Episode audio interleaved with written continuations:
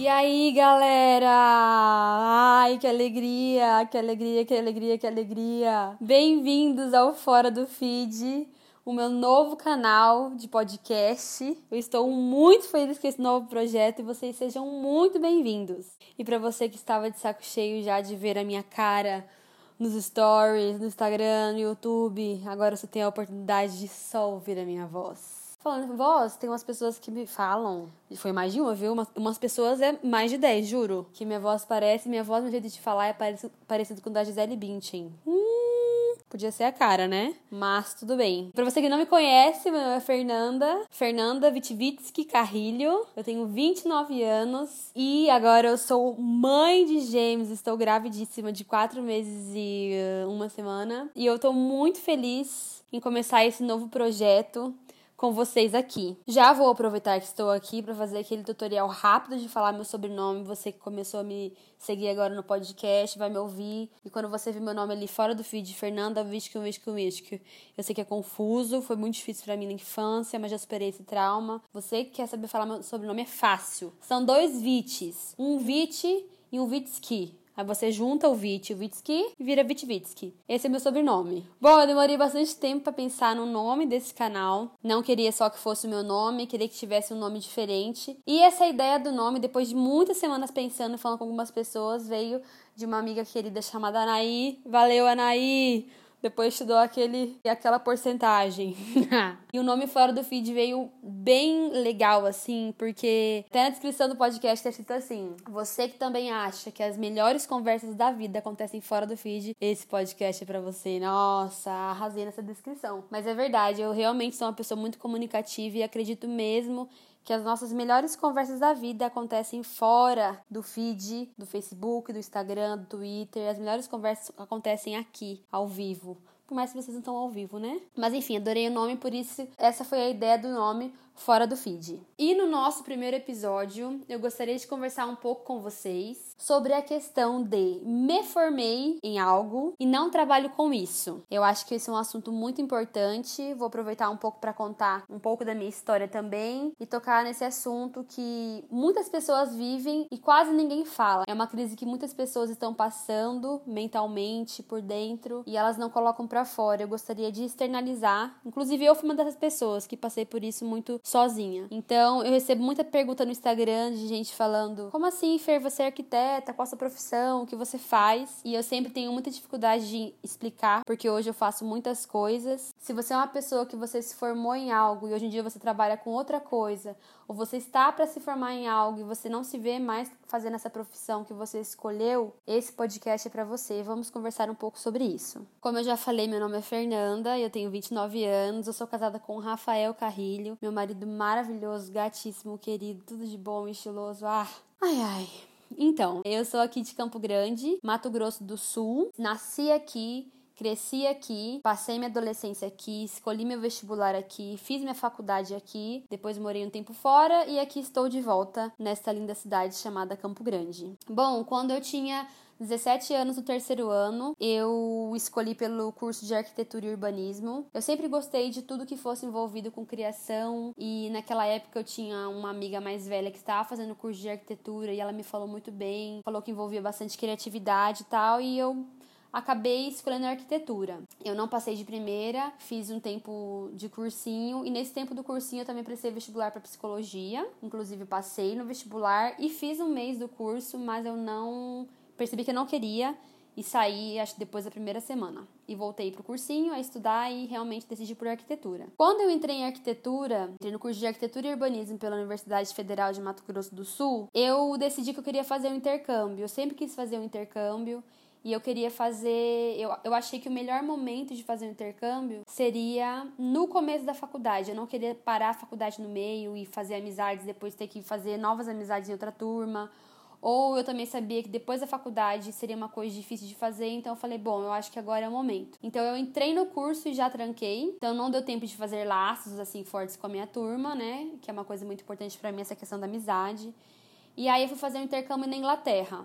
Hoje eu não vou falar sobre isso, se vocês quiserem. eu posso só fazer um episódio falando sobre isso, sobre a questão do intercâmbio, como foi, benefícios, dicas, enfim. Então eu fiquei 10 meses na Inglaterra, foi no ano de 2009 e eu voltei em 2010. E foi quando eu entrei no curso de arquitetura e urbanismo, que é um curso de 5 anos. Bom, não sei se vocês sabem, mas o curso de arquitetura é um curso muito, muito, muito difícil. Eu não sabia, eu, eu, imaginava porque essa minha amiga tinha me comentado isso. Mas é um curso na nossa, na nossa faculdade era um curso integral e a gente tinha noite e madrugada para fazer os projetos, trabalhos, estudar e tudo mais. Então foram cinco anos que eu estive muito mais na faculdade do que em casa, muito mais na casa de, das minhas amigas fazendo trabalho, projeto, maquete, enfim.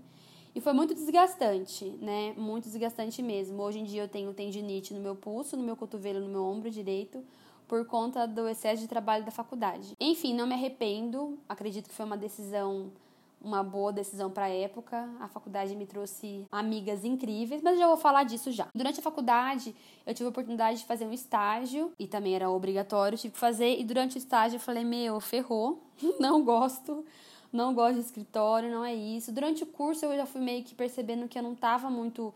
Por mais que eu estivesse, no geral, indo bem, eu percebia que não era uma coisa que eu me via fazendo pro resto da vida, não era uma coisa que eu sempre que eu era apaixonada. Mas já estava fazendo o curso, falei, bom, comecei e vou terminar. Quando eu me formei, eu me formei em fevereiro de 2015 e me casei em março de 2015. Eu fiz o meu TCC noiva.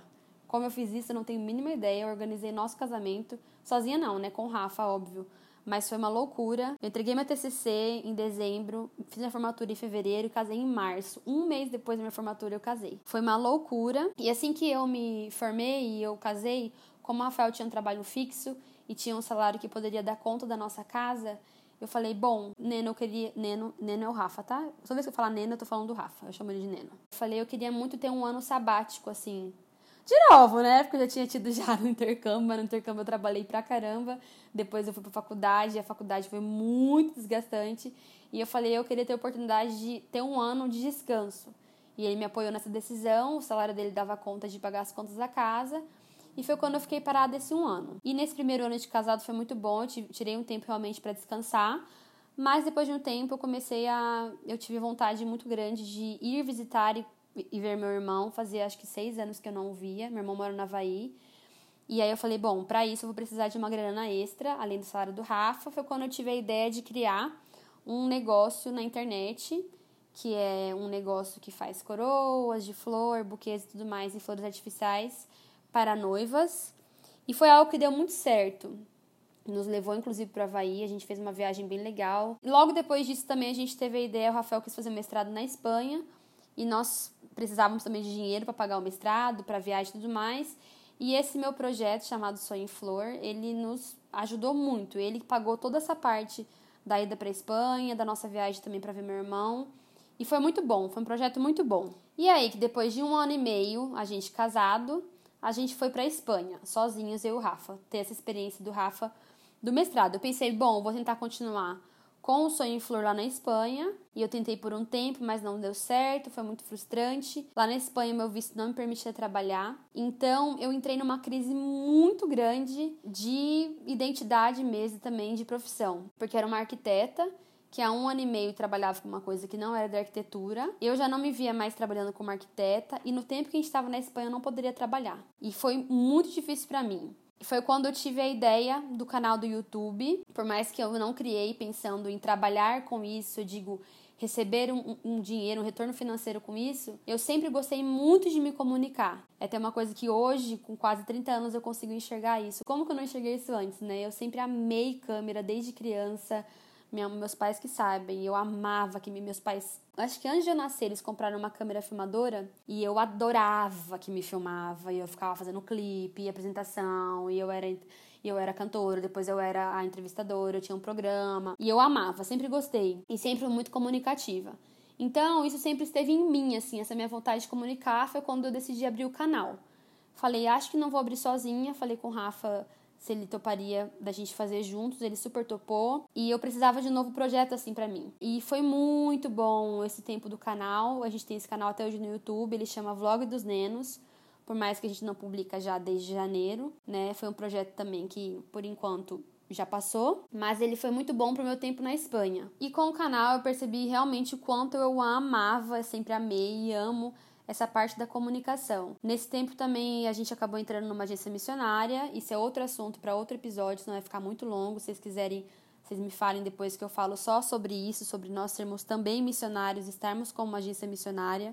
Mas durante todo esse tempo, né, depois do casamento, já com Sonho em Flor, depois com o canal, estando na Espanha, eu entrei numa crise muito grande e eu ficava brigando muito mentalmente comigo mesma com a questão de eu ter ralado tanto naquela faculdade e eu me dediquei cinco anos de estudo para não usar isso para nada. Eu tinha alguns sonhos, né, com relação à arquitetura e tudo mais, que com o tempo eu comecei a perceber que esses sonhos só existiam para eu poder meio que justificar eu ter perdido, né, entre aspas, eu tô fazendo aspas aqui, vocês não estão vendo. Esse tempo fazendo faculdade. Hoje, com 30 anos, eu realmente encontrei algo que eu gosto muito de fazer, que é a comunicação, e entendi que é com isso que vai ser a maior parte do meu tempo de trabalho. Eu entendi também que essa era a minha vocação. A minha vocação não era arquitetura, a minha vocação era comunicação, e eu entendi isso com 30 anos de idade. Não entendi isso com 17. Eu acho que 17 anos realmente. Eu acho muito legal, assim, quando eu vejo pessoas de 17 anos determinadas e já sabem o que querem, escolhem uma faculdade, trabalham depois com isso e amam isso, mas esse não foi meu caso. E eu lutei muito, muito, muito contra isso durante muito tempo. E assim, existem muitos motivos, né, de tantas pessoas não estarem no mercado de trabalho trabalhando com a sua formação. Muitas foi por falta de oportunidade nessa área, por, por aquela área talvez não estar boa no mercado, ou porque depois da faculdade a pessoa se encontrou em outra área ou em outro negócio, ou pela própria necessidade mesmo, né? Tá, me formei numa área que não tá dando dinheiro, eu preciso de uma graninha a mais, então vou trabalhar com outra coisa. Existem vários motivos. Mas o que eu quero te falar é que tem muita gente passando por, por isso. Tem pessoas que são mais práticas e veem que não não deu certo, eu fiz uma faculdade, não vou usar ok, e viram a página e começam, mas a maioria das pessoas que eu conheço foram como eu que tiveram uma crise e lutaram com isso por muito tempo. Pensa, eu me formei com 24 anos, hoje eu tenho 29. Foram cinco anos e agora eu, estou, eu me sinto num momento onde eu estou em paz com a minha vocação e com aquilo que eu posso trabalhar, com aquilo que eu já estou trabalhando. Mas durou bastante tempo essa minha crise, né? E eu sei que tem muita gente passando por isso, talvez mais velha que eu. Tem a questão também de pessoas que tem insistido num trabalho, mesmo não gostando, por necessidade, ou enfim, cada um tem uma história, não tem como eu generalizar as histórias, né? Ou usar a minha como exemplo maior e como base. Cada um tem uma história. Mas o que eu sei é que tem muita gente passando por isso. Para você que está passando por isso ou conhece alguém que esteja passando por isso, eu queria te falar e compartilhar com você algumas coisas que me ajudaram nesse processo. A primeira coisa é que o tempo não volta e muitas coisas boas aconteceram enquanto você estava fazendo aquele curso ou enquanto você está fazendo esse curso. Hoje eu consigo enxergar isso assim, né? As amizades maravilhosas que eu fiz no meu tempo de faculdade. Eu aprendi coisas que hoje me ajudam em outras coisas, de outra forma. Coisas que eu aprendi na, na arquitetura, de programas de computador, de a questão da estética, de design, que hoje eu uso também no meu trabalho. O aprendizado, o estudo não é inútil, a gente tem que entender que aquilo. A gente trabalhou nosso cérebro. Nossa, por cinco anos eu estive trabalhando meu cérebro, trabalhando minha criatividade. Toda a parte de criação. Eu aprendi a ser muito mais resiliente. Às vezes a gente tinha que criar coisas estando com sono, cansada. E hoje eu tenho uma capacidade de criação muito maior do que eu tinha antes. Enfim, dentre as outras várias coisas que a faculdade nos ensina. Então a primeira coisa é essa: o aprendizado não é inútil e de alguma forma a gente também pode usar. A segunda coisa é que cada um tem a sua história e não tem como a gente se comparar. Eu precisei aprender a me perdoar, estou fazendo de novo aqui as aspas que vocês não estão vendo, por não ter escolhido o curso que poderia ter sido o curso perfeito para eu poder utilizar hoje no meu trabalho. Eu precisei me perdoar para eu poder seguir adiante e falar: tá, Fernanda, e agora? O que, que eu posso fazer então? Então, se a Fernanda, de 18 anos, escolheu aquele curso, eu vou ficar 10, 12, 15 anos brigando com essa Fernanda porque ela não escolheu o curso que teria sido perfeito. Por exemplo, hoje, quando eu penso, até falei com meus pais isso hoje na hora do almoço, que eu poderia ter feito curso de comunicação e isso teria me ajudado muito. Hoje eu vou voltar, eu vou voltar não. Hoje eu vou fazer um curso de comunicação, publicidade, o que seja Não, não vou, porque agora eu estou em outro momento, eu estou fazendo outras coisas, é outra prioridade. Mas eu precisava falar, entender, já foi, o que foi já foi, bola pra frente que eu posso fazer agora. E galera, quando eu falo se perdoar, eu não falo se perdoar no sentido assim, ah, eu fiz uma escolha errada, eu preciso me perdoar. Entender que era aquilo, aquilo foi a melhor decisão que eu achei que seria para aquela época, tá? Só para não deixar aí nenhuma dúvida. E eu entendi também que durante todo esse processo eu fui me adaptando às necessidades. Quando eu estava na Espanha, eu não podia fazer tal coisa, mas eu entendi que eu poderia fazer outra coisa. Por exemplo, eu estive ajudando um tempo a minha igreja lá na Espanha com toda a parte de cenário, montagem de cenário, que foi algo que a arquitetura me, me proporcionou a entender mais. Então, depois disso, eu entendi que era o momento de eu fazer algo com a comunicação e fiz o canal do YouTube. E hoje em dia, Comecei com podcast, entendi que podcast seria uma melhor oportunidade e uma melhor plataforma, já que eu vou estar com dois bebês eu preciso amamentar, preciso fazer várias coisas, eu preciso ter uma disponibilidade maior de tempo e eu não tenho mais como ficar parando para pegar uma câmera, me arrumar, depois ficar editando vídeo, né? Aqui no podcast eu posso falar com vocês amamentando, por exemplo, ou fazendo outras coisas, ou estando completamente descabelada, ou enfim, a gente se adapta àquilo que a, a nossa situação. E para isso a gente tem que se orgulhar. A gente faz aquilo que a gente pode dentro da nossa possibilidade para aquele tempo que a gente está vivendo. Então, a segunda coisa é se perdoe, pega leve com você. Eu sou uma pessoa que pegava muito duro, pegava barra pega, minha psicóloga ajuda nisso. Muito duro comigo, então eu te aconselharia isso. Pega mais leve com você, se perdoe e, e tenta seguir em frente. E o terceiro e o mais importante, gente, é que existem coisas que Deus quer nos ensinar na temporada exata que a gente está e que a gente perde por estar pensando onde a gente poderia estar nesse exato momento. Eu acho que eu perdi bastante tempo mentalmente falando e emocionalmente falando, brigando com o porquê, por que, eu fiz isso, não acredito, e agora eu tô fazendo isso, poderia estar fazendo outra coisa. E eu não conseguia abrir meus olhos para aquilo que Deus queria falar comigo naquele momento, ou aquilo que Ele queria me ensinar naquele momento vivendo aquela coisa. Eu vou dar um exemplo prático para vocês recente agora. Eu briguei muito com o repouso no começo da gravidez. Para quem não sabe, eu tive que fazer um repouso no começo da gravidez e eu fiquei praticamente três meses em casa, na cama, e eu briguei com isso assim. Eu queria que acabasse logo. Quando eu finalmente entendi que o Senhor queria me falar e me ensinar algo daquele tempo, existem coisas que Deus queria me ensinar enquanto eu fazia faculdade de arquitetura. Existem coisas que Deus queria me ensinar enquanto eu estava no canal. Existem coisas que Deus Deus quer nos ensinar enquanto a gente está nesse lugar de dúvida, né? A gente precisa abraçar esse momento também, entender Deus o que, que o Senhor quer para mim nesse momento? O que, que eu posso aprender com esse momento? Eu lembro que às vezes eu olhava para algumas pessoas que estavam com a minha idade e já num nível de profissão que eu não estava, e eu me comparava e me sentia muito mal. E também quando eu fui só, entre aspas, mais uma vez, esposa, dona de casa. Por mais que eu tava gostando disso, foi algo que eu quis, que eu inclusive pedi, eu me sentia mal por ver outras pessoas não sendo só isso. Eu não era compreensiva comigo mesma, entendia que isso era um tempo. Por exemplo, se depois dos bebês nascerem agora, né, daqui uns meses, eu ter que por alguns meses ser mãe e entre aspas de novo, ser só mãe. Se eu não tivesse passado por tudo que eu passei, de vários processos e tempos, eu teria surtado em ter que ficar um tempo em casa só à disposição dos bebês. Então tudo é aprendizado. A gente precisa mudar realmente a nossa perspectiva porque tudo é um aprendizado. E gente, antes de terminar o podcast, eu queria indicar um livro para vocês. Sempre que eu puder, eu vou indicar um livro relacionado ao tema que eu estiver falando aqui. E o livro que eu vou indicar para vocês hoje, que me ajudou muito nesse processo de crise profissional, de não saber o que fazer, ele chama Enraizado os Lugares Escondidos Onde Deus Desenvolve Você. Ele é do Benning Liebscher, acho que é assim que escreve, mas você pode achar pelo nome Enraizado também. Ele é um livro que trata das coisas de forma profunda, então acho que pode te ajudar. Se você quiser achar esse livro para comprar, eu vou deixar ele para vocês no link da minha bio do Instagram. Vai lá no meu Instagram, Fernanda Vitivitsky.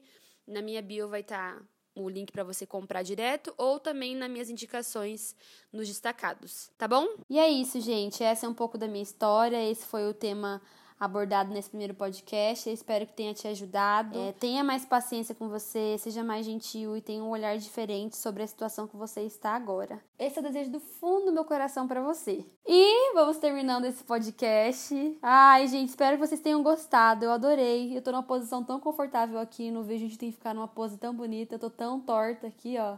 Gostosinho com esse meu barrigão me sufocando. Ai, bebês, eu amo vocês. E se você gostou desse podcast, se você se identificou, lembrou de amigos, amigas que estão passando por uma situação parecida, compartilhe esse podcast nas suas redes sociais, envia para alguém, marca alguém, manda no WhatsApp. Aquilo que você ouve te abençoa Compartilhe isso com outras pessoas também. E é isso, galera. Vejo vocês no próximo episódio. Com certeza vou pedir lá no meu Instagram opinião de vocês para próximos temas. Se você ainda não me segue no Instagram, me siga lá. Siga-me lá. Arroba Fernanda W-I-T-W-Y-T-Z-K-Y. Facinho. É assim, é um arroba incrível, super útil, entendeu? Um arroba facinho de achar. E a gente se vê no, no próximo episódio. Fora do feed, vamos conversar ainda muito. Um beijo e fiquem com Deus. Tchau.